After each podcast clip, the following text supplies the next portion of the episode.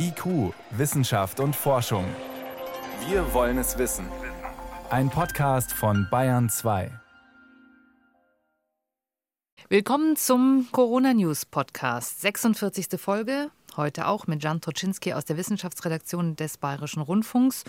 Und ich spreche auch diese Woche über die wichtigsten Corona-Fragen der Woche mit Dr. Christoph Spinner. Er ist Infektiologe und Pandemiebeauftragter am Klinikum Rechts der ISA in München. Hallo, Herr Dr. Spinner. Hallo, Frau Czuczynski. Ich grüße Sie. Herr Spinner, Omikron und kein Ende. Wir haben seit vergangener Woche, seit dem letzten Podcast, unzählige Daten eintrudeln sehen. Jeden Tag neue Untersuchungen rund um den Globus.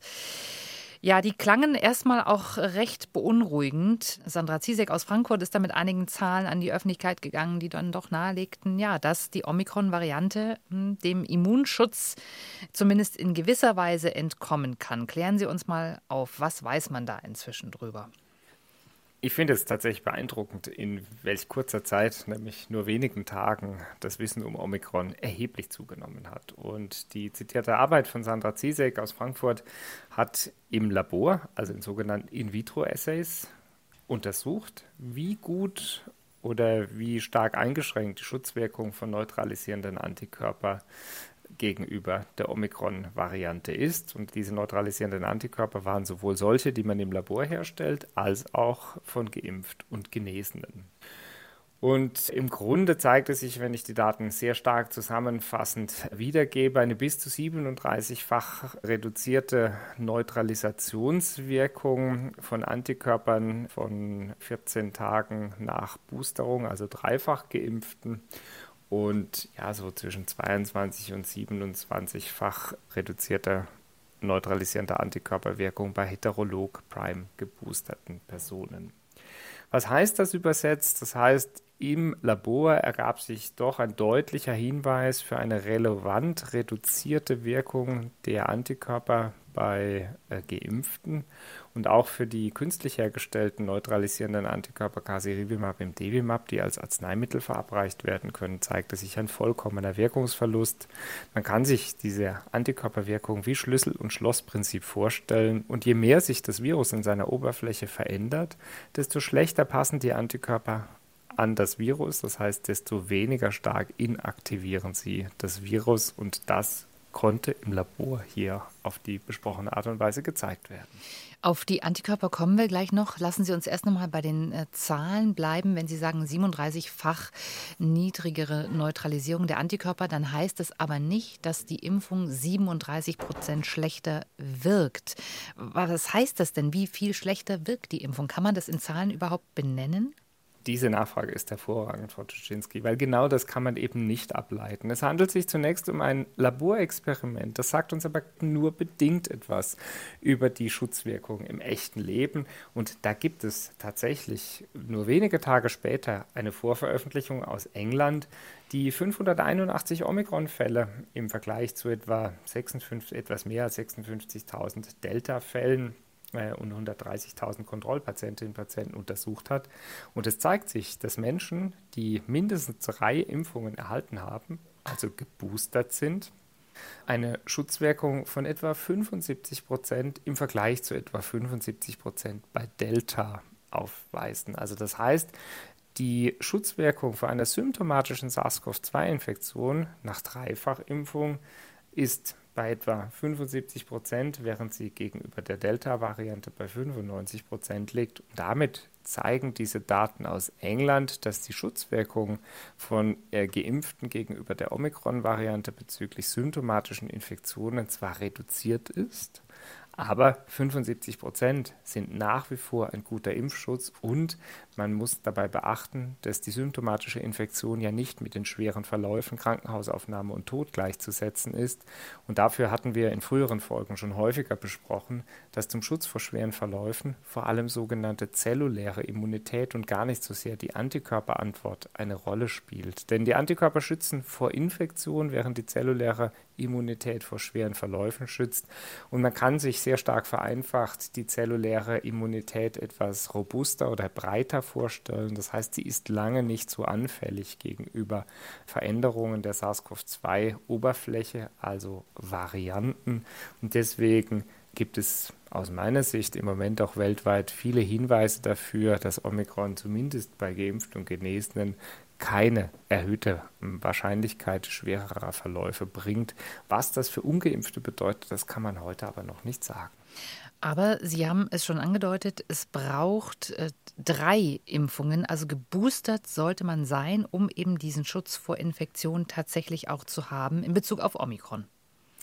Ich glaube, diese Frage ähm, konnte in den letzten Wochen wirklich eindeutig geklärt werden. Eine doppelte Impfung ist zwar mit einem relevanten Schutz vor SARS-CoV-2-Infektionen verbunden. Diese Impfung lässt aber nach und insbesondere nach etwa sechs Monaten zum Teil auf deutlich unter 50 Prozent, was sehr stark vom eingesetzten Impfstoff abhängt. Das bedeutet im Umkehrschluss aber auch, dass viele Wissenschaftlerinnen, Wissenschaftler, Ärztinnen und Ärzte inzwischen davon ausgehen, dass die dritte Impfung eben gar nicht so sehr eine echte Boosterung, sondern eher einen Abschluss der Grundimmunisierung darstellt. Und wir gehen heute davon aus, dass nach Boosterung dann die Schutzwirkung der Impfstoffe Impfstoffe auch deutlich besser anhält. Übrigens zeigen aktuelle Arbeiten, dass eine Boosterung, also die dritte Impfung, zumindest bezüglich der Schutz gegenüber Delta eine bis zu 90-prozentige Reduktion der Todeswahrscheinlichkeit, also des härtesten Endpunktes in klinischen Studien mit sich bringt. Und das untermauert noch einmal ganz eindrücklich aus meiner Sicht, wie wichtig diese Boosterungen sind. Deshalb kann ich jeden, jede unserer Zuhörerinnen und Zuhörer nur noch einmal auffordern, wessen Grundimpfung länger als fünf Monate zurückliegt, der sollte sich jetzt boostern lassen, gerade auch mit Blick auf die Feiertage. Sie haben die zelluläre Immunantwort angesprochen. In den Daten, über die wir jetzt geredet haben, spielte das äh, bisher keine Rolle. Wer das allerdings untersucht hat, ist das Unternehmen BioNTech, denn auch die sind letzten Mittwoch mit einer ähm, Presseerklärung, mit einer Pressekonferenz an die Öffentlichkeit gegangen, haben ihre Daten vorgestellt, kamen auch zu dem Ergebnis, dass zwei Impfungen nicht reichen zum äh, guten Schutz gegen Omikron. Aber sie haben sich die T-Zellen angeschaut und gesagt, da seien 80 Prozent unverändert. Das klang aus Sicht dieses Unternehmens zumindest mal eben nicht besorgniserregend. Das heißt, da war die Botschaft auch vor schweren Verläufen aller Voraussicht nach trotzdem gut geschützt. Das ist das, was Sie auch unterstreichen würden. Ich denke, dafür gibt es gute Argumente. Das Problem ist, dass man die Messung der Antikörperantwort bzw. die Messung der zellulären, egal ob B- oder T-zellulären Immunität im Labor äh, nur bedingt auf das echte Leben übertragen kann. Und die angesprochene Arbeit, die ich jetzt eben erwähnt hatte, also Beobachtungsstudien aus England, die äh, auch von Geboosterten einen weiterhin guten Schutz vor Omikron-Varianten eben mit bis zu 75 Prozent gezeigt haben, zeigen damit auch eindrucksvoll, wenn symptomatische Infektionen vermieden werden können, dann werden natürlich auch schwere Verläufe vermindert oder ähm, reduziert. Wir werden in den nächsten Tagen und Wochen ganz sicher Daten sehen, die das auch bestärken. Eines aber scheint indes schon gewiss, Omikron verbreitet sich noch einmal leichter als Delta, denn in England ist bereits heute jede dritte Neuinfektion eine Omikron-Infektion.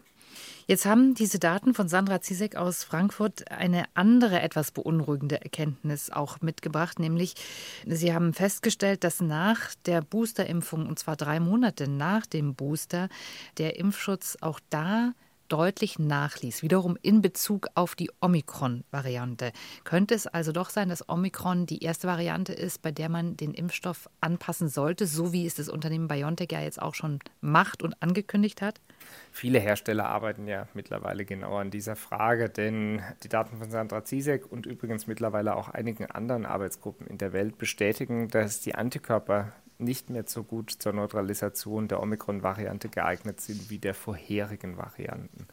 Es handelt sich also um eine Variante, die zumindest einen partiellen Immune Escape, also eine so starke Veränderung, dass die Antikörper schlechter wirksam sind, äh, beinhaltet und deshalb hat nicht nur BioNTech Pfizer, sondern auch andere Impfstoffhersteller begonnen, die Impfstoffe entsprechend zu optimieren, dass sie wieder besser gegen die Omikron-Variante ausgerichtet sind. Das macht absolut Sinn, bedeutet aber auch, selbst in einem optimierten 100-Tages-Programm von der Entwicklung im Labor bis hin zur Zulassung werden Monate vergehen.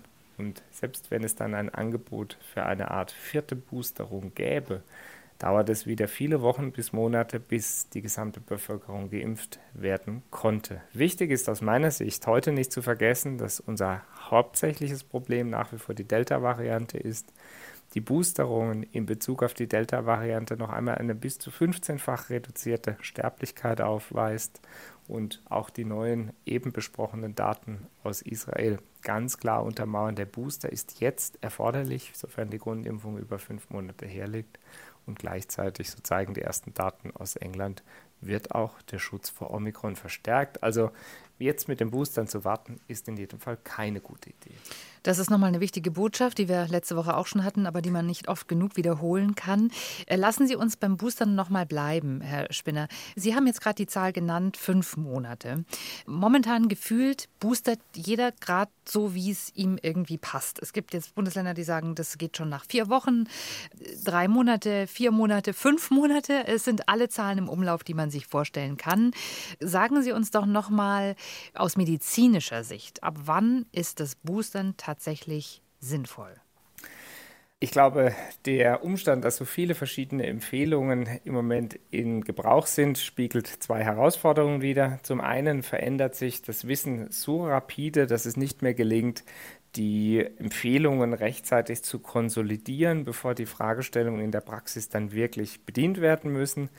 Und zum anderen, dass wir auch noch nicht absolut sicher sind, wann der ideale Boosterzeitpunkt ist. Es ist ja so, dass Studien gezeigt haben, dass die Immunität nach der Grundimpfung, also der Schutz vor Covid-19 und vor SARS-CoV-2-Infektionen langsam abnimmt, nach etwa sechs Monaten eben auf unter 50 Prozent.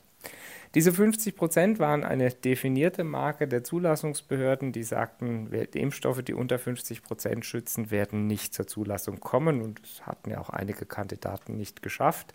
Im Umkehrschluss kann man daraus dann eben auch schlussfolgern, dass Expertinnen und Experten der Auffassung sind, dass ein Schutz unter 50 Prozent ungenügend ist. Entsprechend hat man dann empfohlen zu boostern nach zunächst sechs Monaten. Dann zeigte sich, dass eine Empfehlung rein nach sechs Monaten für viele schwierig umzusetzen ist. Man schafft den Korridor zwischen fünften und sechsten Monat.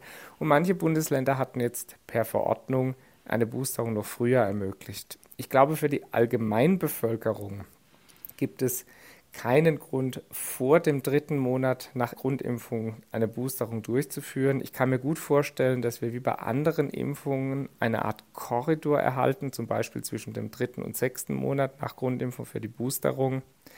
Es gibt aber Menschen, wie zum Beispiel Organtransplantierte oder andere mit schweren Defekten des Immunsystems, die auf eine Doppelimpfung nicht ausreichend gut bezüglich eines Schutzes ansprechen, das heißt, die man also in jedem Fall früher boostern sollte. Für diese Personengruppen gibt es aber noch keine individuellen Impfempfehlungen. Auch daran arbeitet die Ständige Impfkommission am Robert Koch Institut. Man muss nur beachten, dass die vielen wissenschaftlichen Informationen, die zum Teil ja nur als Vorveröffentlichungen vorliegen, gesichtet, bewertet und konsolidiert werden müssen. Und dieses Verfahren nimmt Zeit in Anspruch, wenn die Qualität gut sein soll. Jetzt könnte man ja auch immunologisch argumentieren, dass ein gewisser Mindestabstand zwischen diesen Impfungen auch Sinn ergibt. Inwiefern könnte es denn sein, dass es auch ein Problem ist für das Immunsystem, wenn man zu früh boostert? Wenn man die Abstände zu eng wählt, dann ist die Schutzwirkung nicht optimal. Man kann sich das vereinfacht so vorstellen, unser Immunsystem lernt mit der ersten Impfung einen Erreger kennen, mit der Wiederholung wird diese Immunantwort bestärkt und mit dieser späten Boosterung oder dem Abschluss der Grundimpfung nach mehreren Monaten wird das Immunsystem noch einmal erinnert. Es ist so, wie wenn man Erlebnisse, Bilder oder Nachrichten häufiger sieht, hört und liest. Das Gedächtnis funktioniert dann entsprechend besser und so übertragen gilt das auch für das Immunsystem. Wählt man also die Abstände zu kurz, dann sinkt wahrscheinlich die Effektivität. Bei den Vektorimpfstoffen kommt noch das Problem dazu, dass sich eine gewisse Immunität gegenüber dem Vektor aufbaut. Das heißt, diese Vektorimpfstoffe dann ganz erheblich an Effektivität verlieren. Das gilt für die mRNA-Impfung in dieser Form nicht. Insofern kann man die Impfabstände hier durchaus verkürzen. Es macht medizinisch aber keinen Sinn. Und jetzt sind wir zurück beim letzten Beitrag. Es gibt Menschen mit besonders hohem Risiko, für die es sich lohnen kann, die Abstände zu verkürzen. Das sind eben solche, die von schweren Erkrankungen des Immunsystems betroffen sind. In der Allgemeinheit wird ein Impfabstand vermutlich zwischen drei und sechs Monaten diskutiert und sinnvoll sein. Es gibt da hier auch Diskussionen der Europäischen Arzneimittelagentur, dass eine Impfung mit mRNA-Impfstoffen bereits nach drei Monaten möglich sein soll. Nach fünf bis sechs ist das sicher in allen Bundesländern möglich. Bereits nach vier Wochen ist aus meiner medizinischen Sicht für die Allgemeinheit sicher zu früh. Dabei wird zu viel Chance auf Wirksamkeit vertan. Jetzt werden ja bei uns auch schon eine geraume Zeit die Kinder und Jugendlichen ab zwölf Jahren äh, geimpft. Für die gibt es bisher gar keine Empfehlung, sich boostern zu lassen. Ist das medizinisch überhaupt noch vertretbar, dass man da Gruppen ausnimmt? Müsste nicht eigentlich diese Booster-Empfehlung für alle gelten, die sich impfen lassen können? Wahrscheinlich wird für Kinder ein ähnliches Ergebnis wie für Erwachsene vorliegen und die Immunität im Laufe der Zeit abnehmen. Tatsächlich funktioniert das Immunsystem insbesondere sehr junger Kinder etwas anders als das von Erwachsenen. Aber auch hier ist es so, dass man Schutzimpfungen regelmäßig wiederholen muss, um das Immunsystem abschließend zu erinnern. Und auch hier werden, da bin ich überzeugt, die Empfehlungen entsprechend angepasst werden. Aber eine der Grundvorgehensweisen ist immer, dass Daten dafür generiert werden müssen. Und die Tatsache, dass das Immunsystem von Kindern und Jugendlichen anders funktioniert als das von Erwachsenen, erfordert, dass man auch diese Fragestellung im Speziellen untersucht. Jetzt wird, während wir beide hier miteinander reden, gerade auch über äh, politische Anreize gesprochen, um die Menschen zum Boostern zu bewegen. Ein Thema ist dabei, dass die Testpflicht entfallen soll für Menschen, die eine Auffrischungsimpfung schon bekommen haben, bei 2G. Bisher äh, müssen die sich ja auch einen Test besorgen, etwa für Kultureinrichtungen oder Sporteinrichtungen. Das würde dann wegfallen. Finden Sie sowas sinnvoll, Herr Spinner? Bei Testverpflichtungen in der Öffentlichkeit geht es ja im Grunde um eine Risiko-Nutzen-Abwägung. Und die Wahrscheinlichkeit einer Impfdurchbruchsinfektion nach Boosterung ist um ein Vielfaches geringer als bei Ungeboosterten. Bis zu 95 Prozent. Wir hatten auch darüber in vergangenen Folgen schon gesprochen. Deshalb glaube ich es durchaus, dass die Vorgehensweise Verzicht auf eine Testung bei Geboosterten in der Öffentlichkeit Sinn machen kann. Das hängt aber auch von anderen Faktoren ab. So spielt insbesondere die Wahrscheinlichkeit der Infektion, also der Infektionsdruck in der Gesellschaft oder in der Population eine wichtige Rolle. Und es spielt auch das Testverfahren eine wichtige Rolle. Die Antigentests sind ja bekanntermaßen weniger infektiös. Man benötigt fast eine Million Kopien, dass der Antigentest wirklich anschlägt. Das ist gerade bei Impfdurchbruchsinfektionen eben sehr viel seltener der Fall. Denn bei den Tests geht es ja vor allem darum, Infektionsketten früh zu erkennen und Übertragungen dann zu verhindern. Und das häufig in Kombination zusätzlicher Schutzmaßnahmen, Abstand, Hygiene, Lüftung, all die Dinge, die wir häufiger besprochen hatten. Aus meiner Sicht wird Omikron eine wichtige Rolle spielen, denn Omikron scheint ja nach allem, was wir heute wissen, auch bei Geboosterten mit einem gewissen Risiko von Impfdurchbruchsinfektionen, wenngleich weniger schwer, assoziiert zu sein.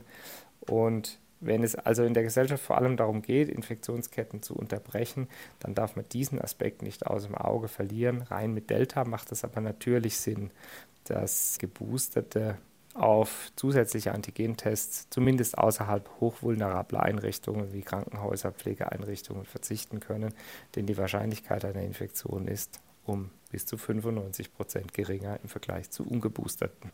Vielleicht übersetze ich es mal so, der Impfstatus wird ähnlich wie der genesenen Status in Zukunft sehr wahrscheinlich an eine Gültigkeit geknüpft werden müssen. Und äh, wenn der Impfschutz nach einer Grundimpfung im Verlauf abnimmt, dann kann die Impfung eben auch nur eine gewisse Anzahl gültig sein.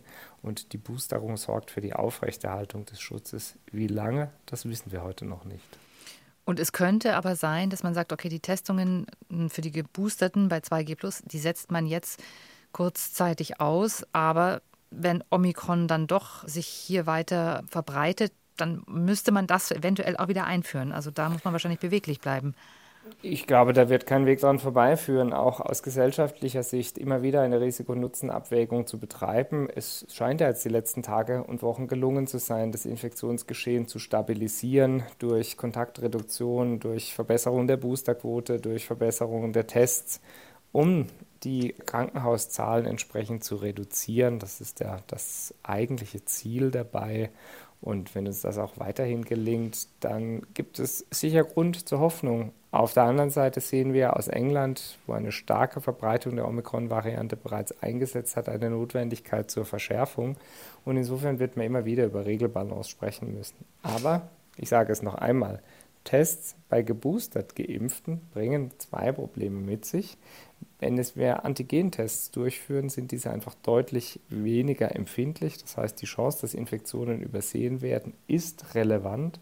Und man darf auch nicht vergessen, ein gewisser Teil der Tests ist falsch positiv, also muss danach über PCR entsprechend abgeklärt werden. Hm.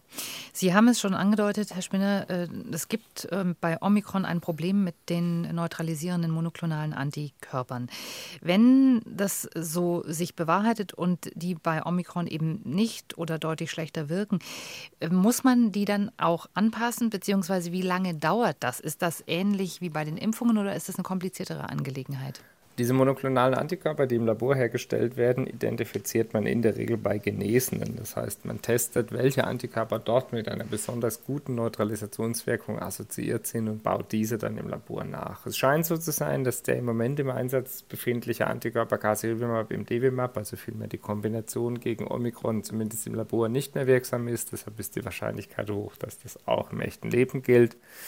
Das hatten wir ja ehrlicherweise auch mit Bamlanivimab, einem anderen monoklonalen Antikörper, und der Delta-Variante bereits gesehen. Es gibt vier verschiedene Antikörperklassen und je stärker das Oberflächenprotein von SARS-CoV-2 verändert ist, desto wahrscheinlicher ist es entsprechend auch, dass auch im Labor hergestellte Antikörper weniger wirksam sind. Es betrifft wahrscheinlich auch ACD7442, das Efusheld, ein anderes Präparat. Ähm, Allerdings, es gibt auch neutralisierende Antikörper, die wahrscheinlich trotzdem oder auch gegen Omikron wirksam sind, wie Sotrovimab, einem ebenso in Zulassung befindlichen neutralisierten Antikörper.